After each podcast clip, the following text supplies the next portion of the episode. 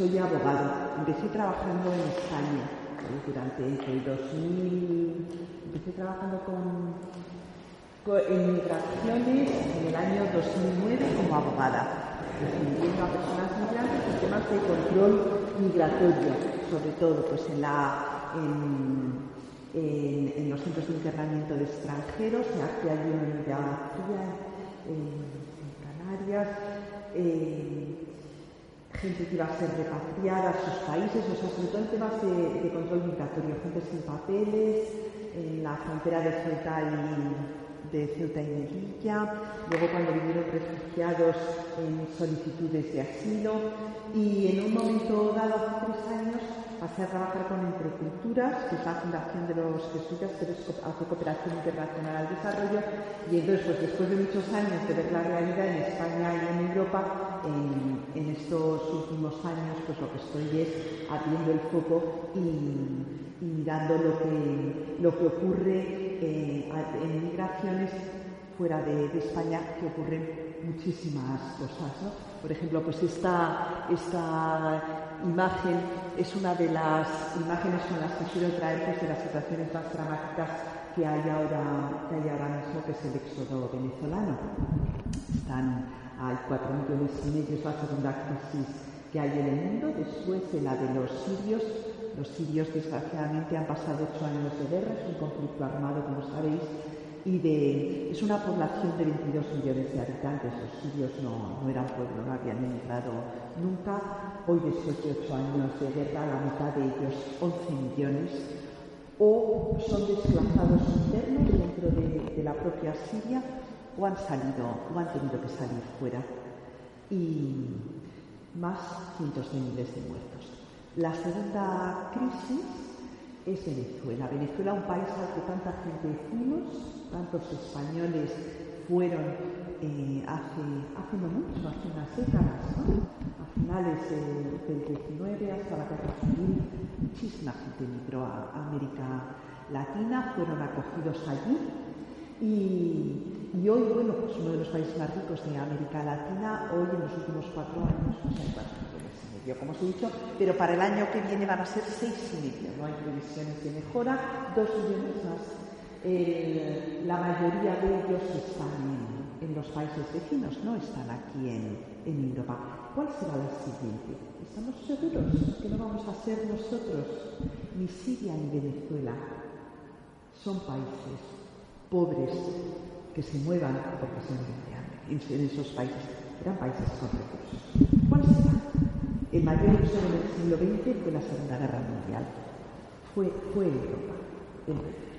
Bueno, vamos a. Esta es la frontera entre. Ecuador no hace frontera con Venezuela, por cierto. No, no penséis que es la frontera.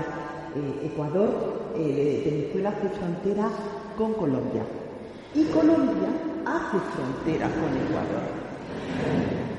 Este, este, paso es recorrido por miles de personas venezolanas que se lo hacen caminando. ¿Sabes lo que es salir de Venezuela caminando y recorrerse Colombia caminando? Porque no hay dinero para pagar transporte. Son los caminantes, ¿no? la situación muy dura.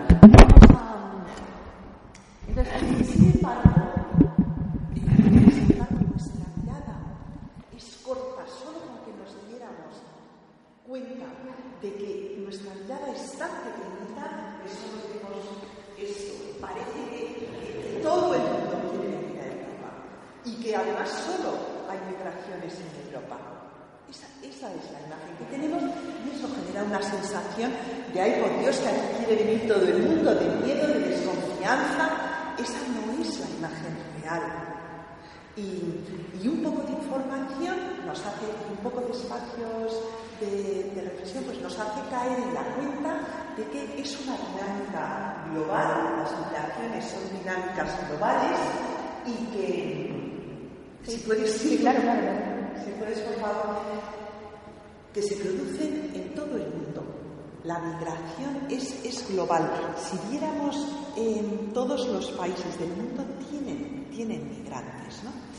Y nosotros tenemos inmigrantes, tenemos 5 millones de personas extranjeras residiendo en España, pero tenemos 2 millones y medio de españoles trabajando fuera. Bueno, hay otra cosa que marca nuestra, nuestra mirada, que es el drama del, el drama del Mediterráneo. Entonces, en donde la historia nos juzgará bastante duramente. ¿no? El Mediterráneo es ahora la ruta más mortífera, siendo frontera eh, eh, con Europa, una de las regiones más ricas del mundo, pues es, sin embargo, donde hay más muertos en, proporción a las llegadas. Sobre todo, sobre todo a, a partir del segundo semestre del año 2000 18, hace más o menos un año, Europa decidió, mm, eh, decidió reducir las, las, operaciones oficiales de rescate en el Mediterráneo y, hoy casi no hay buques oficiales, operaciones. Decidió eh, además dificultar el trabajo de los buques de las ONGs y luego además eh, Italia no permitió, como sabéis, el desembarco, ¿no? y entonces, em, bueno, eso ha hecho que las muertes en comparación con las llegadas, desde luego, eh, aumenten, ¿no? Y decidimos, mm, y decidimos, eso sí, dar mucho dinero a la Guardia Costera Libia, a Libia, que es un estado fallido, donde hay un conflicto, hay, no, no, no hay ni siquiera paz dentro del país, para que la Guardia Costera Libia em, devuelva a las personas rescatadas en el Mediterráneo, que los rescaten ellos, que los rescaten a Libia, a pesar de que Naciones Unidas pide que por a Europa que por favor, por favor, los rescates en el Mediterráneo no se lleven a Libia, porque en Libia se tortura a la gente, según desembarcan se les en centros. Todo esto lo sabemos. Entonces, las llegadas bajan.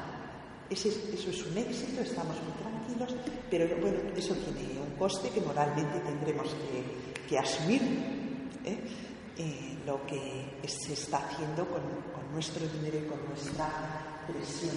Hemos sido incapaces de, acordar puertos de desembarco, de, rescatar a la gente en el mar, de, acordar un sistema de reparto entre los países, de, lo que es lo humanitario. Bueno, que no se mueran, que lleguen y luego ya veremos cómo los distribuimos. No hemos sido tampoco capaces de acordar una distribución en Europa.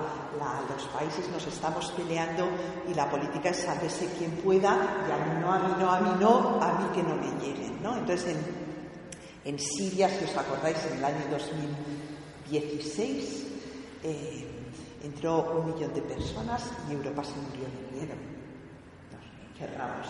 Entonces, en Grecia, que era por donde estaban entrando la mayoría, pues se dijo, bueno, se alcanzó un compromiso, vamos a reubicar desde Grecia, no van a quedarse en Grecia, no vamos a pretender que Grecia se quede con toda esta gente, vamos a, reubicar en otros países y se, se alcanzó reubicar a 160.000 una cosa pequeñita, pero por lo menos por primera vez se llegó como a un acuerdo, lo que parece de sentido común. Oye, entre todos vamos a sumar, porque esto no es cosa de ningún país individualmente.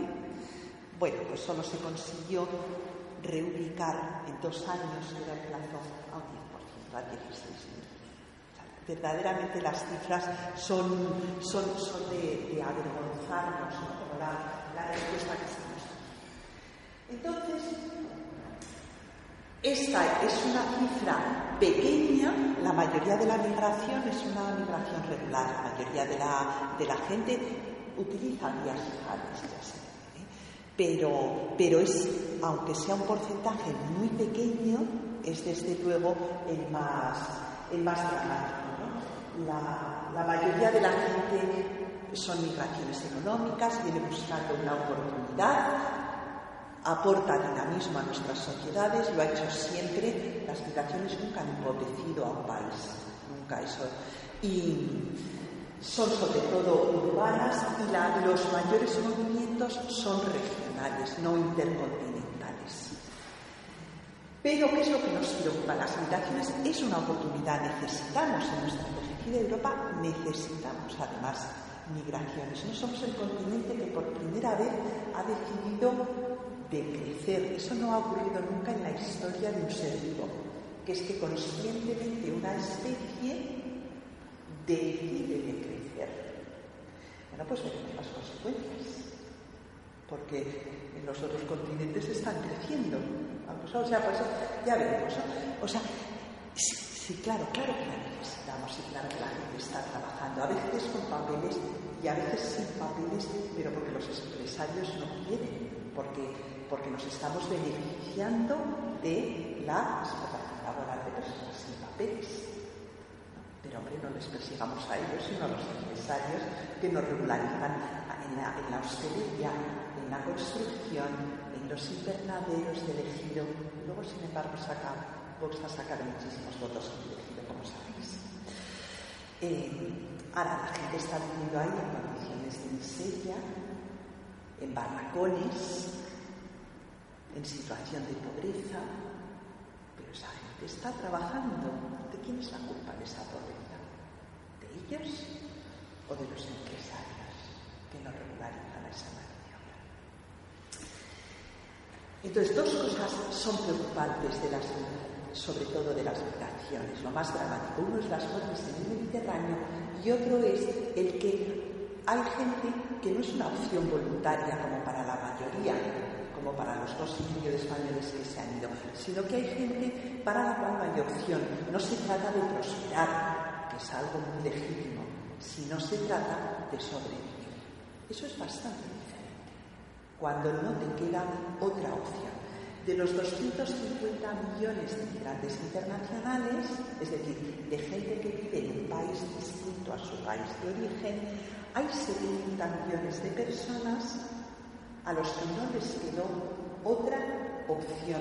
Esas personas, eh, hay una agencia de Naciones Unidas, el Alto Comisionado de Naciones Unidas para los Refugiados, que es quien se encarga de dar las grandes cifras, es quien tiene el mandato de velar por la protección, porque si no te queda opción que irte, entonces necesitas protección internacional y la comunidad internacional después de la Segunda Guerra Mundial firmó además un acuerdo diciendo que aquellas personas que no podían vivir en su país y cuya vida corría peligro en sus países de origen encontrarían protección en los estados que firmaron la Convención de Ginebra, todos los estados de Europa.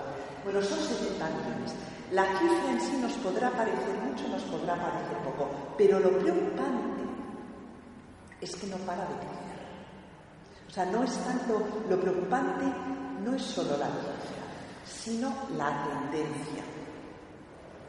La tendencia es creciente, la población en el mundo que no, que tiene que abandonar su país por distintos motivos, pueden ser conflictos armados, Puede ser violencia, persecución política, el cambio climático. Hay zonas del planeta que van a ser difíciles en los próximos años.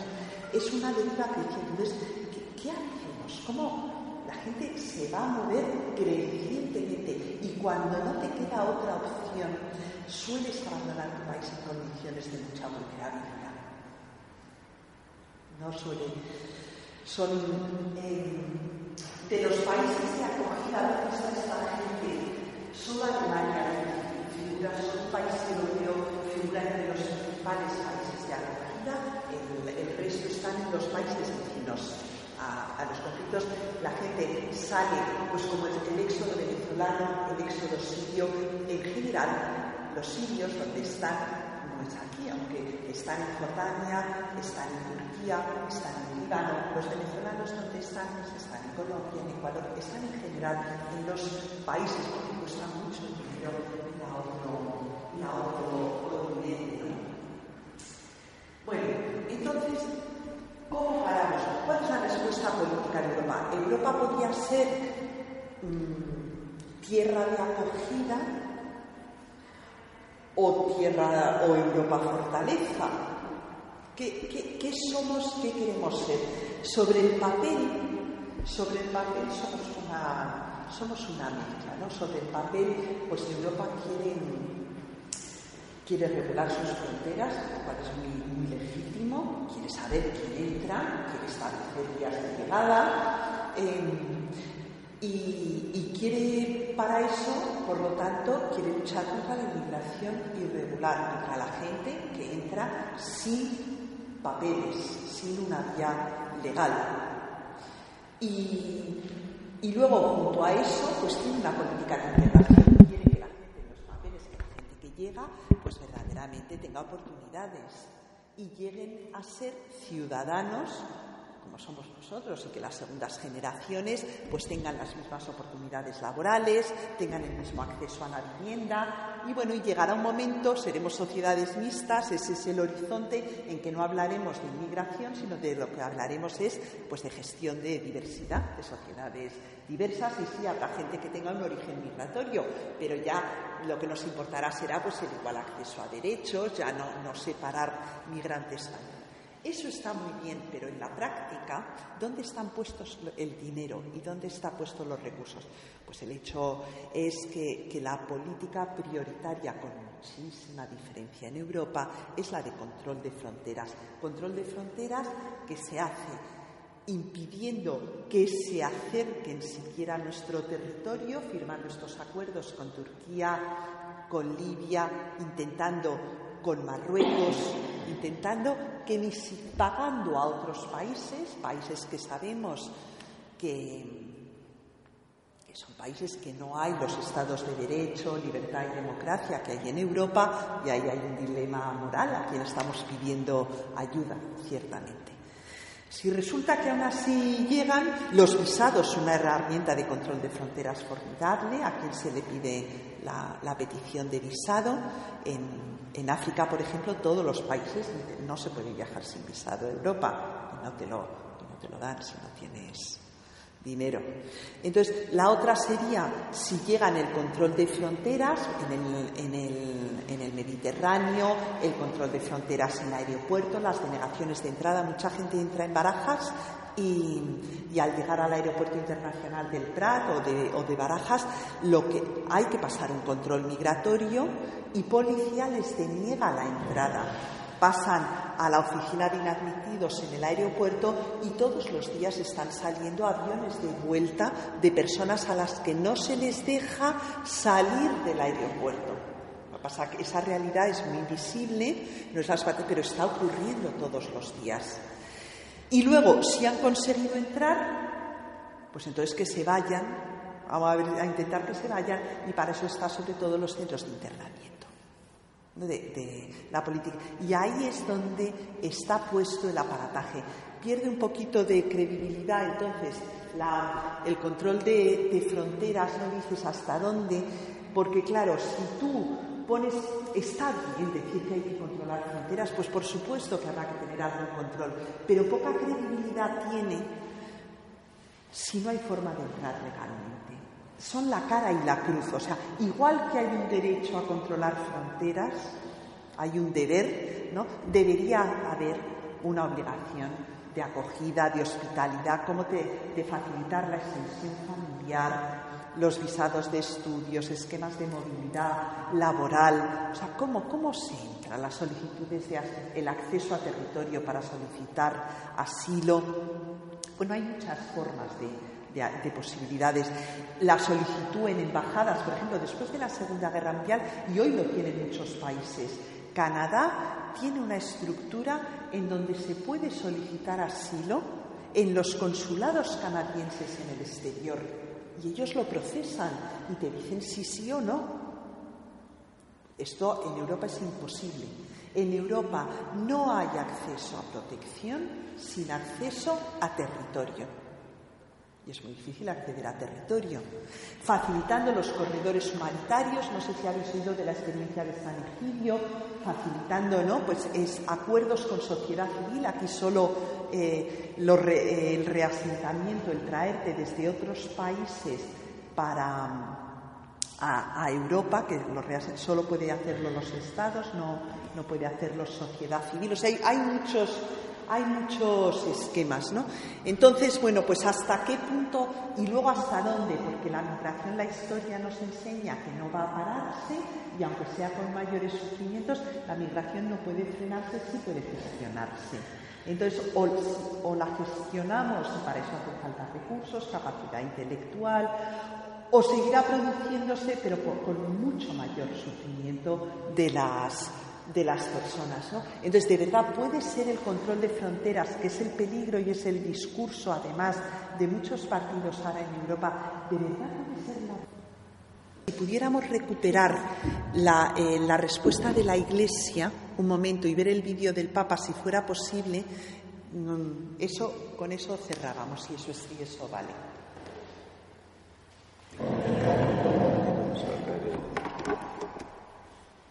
Bueno, el pacto, entonces, en diciembre del, 2018 hubo unos, eh, un pacto mundial de migraciones por primera vez. Lo que sí hay una conciencia en la comunidad internacional, gracias a Dios, es de que es muy difícil gestionar, es imposible gestionarlo un solo país, que a donde tenemos que ir es a una gestión colectiva de las migraciones entre países de origen, de tránsito, países de destino. Que hay, y luego eso por un lado, y luego por otro lado, si hay una conciencia de que, hombre, nosotros estamos dejando a países muy pobres, Estados Unidos, Europa, Australia, con un montón de, refugiados, países que no tienen y que hay que ayudarles, y hay que ayudarles. Eh, hay que ayudarles a que establezcan políticas migratorias, pero pensar que, se van a integrar en, en, estos países también hace falta compartir responsabilidades trayendo con políticas de reasentamiento, o sea, facilitando que, que personas identificadas por Naciones Unidas con necesidades de protección puedan llegar legalmente a, Europa. Mira, entonces, si tú vas Más, más, más adelante, seguimos. Ese es. Ese, no, este acoger, proteger. Entonces, bueno, solo, solo esto. En este momento la Iglesia, el Vaticano, uno de los temas o de las poblaciones que, que, considera que son más vulnerables son migrantes y refugiados. Entonces, el el Papa ha dado un paso muy, muy grande y es hoy, yo creo, la voz pública que más defiende a los refugiados y con más fuerza en el mundo, parece. Entonces, solo quería acabar diciendo lo que para que hay la respuesta de la Iglesia, él dice que debe estructurarse en torno a cuatro verbos.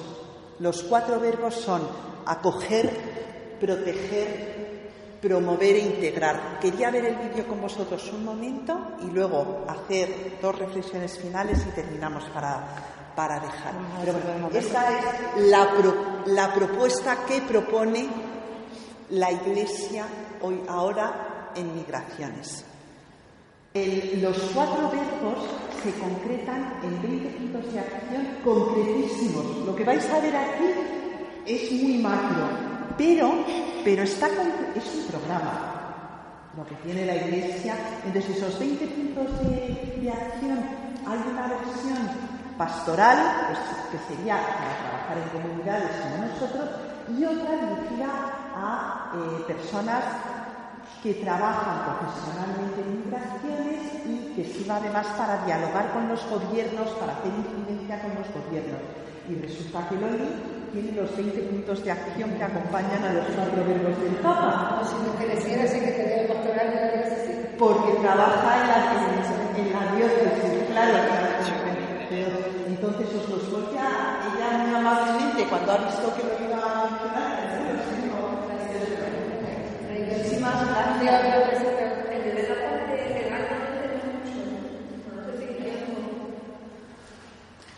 Pues entonces, a mí esta me parece la cifra más luminosa que hay hoy en día.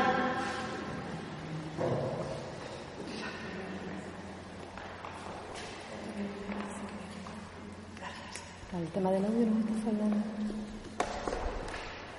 dei casi si tratta di spostamenti forzati causati da No sé si se, se oye, si lo ponemos así. naturali, persecuzioni, cambiamenti climatici, violenze, povertà estrema e condizioni claro, claro, el, el audio.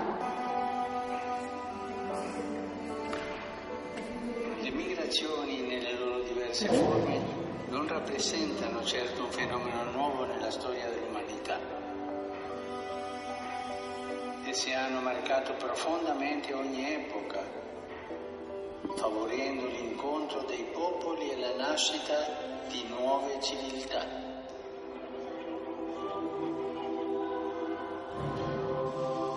Purtroppo in gran parte dei casi si tratta di spostamenti forzati causati da conflitti, disastri naturali, persecuzioni, cambiamenti climatici, violenze, povertà estrema e condizioni di vita indegne. La nostra comune risposta si potrebbe articolare attorno a quattro verbi. Accogliere, proteggere, promuovere e integrare. Accogliere. Un'accoglienza responsabile e dignitosa di questi nostri fratelli e sorelle comincia dalla loro prima sistemazione in spazi adeguati e decorosi. Proteggere. Parliamo di milioni di lavoratori e lavoratrici migranti e tra questi particolarmente quelli in Siria. Bueno, vamos a, a dejarlo nada, son, son y 20. Eh, si eso es lo que os invitaría, si hoy antes de dormir podéis tranquilamente leerlo, ver qué, qué os evoca. Hay cuatro verbos que van mucho más allá de la acogida, de la cobertura de necesidades básicas, sino que contemplan la posibilidad de desarrollo integral de la persona y de un camino, por lo tanto, hacia la plena ciudadanía, hacia la integración, hacia la participación. Y por lo tanto, para eso lo que hace es una llamada a las instituciones, pero dice que los cuatro verbos deben entenderse no solo como una interpelación a las políticas y a los gobiernos, sino como una interpelación en primera persona y que son una llamada a preguntarnos cada uno de nosotros que deben conjugarse en primera persona también. ¿Cómo acojo? ¿Cómo defiendo? ¿Cómo promuevo? Bueno, pues con esa, con esa invitación a, que, a, a, salir un poco, a no decir, bueno, esto es cosa de los gobiernos, qué desastre, con una invitación a plantearnos también individualmente, cada uno de nosotros, ¿no? ¿Cuál es realmente nuestra respuesta? ¿Cuál es nuestra ante las ante las, las migraciones? Pues con eso muchas gracias acabamos.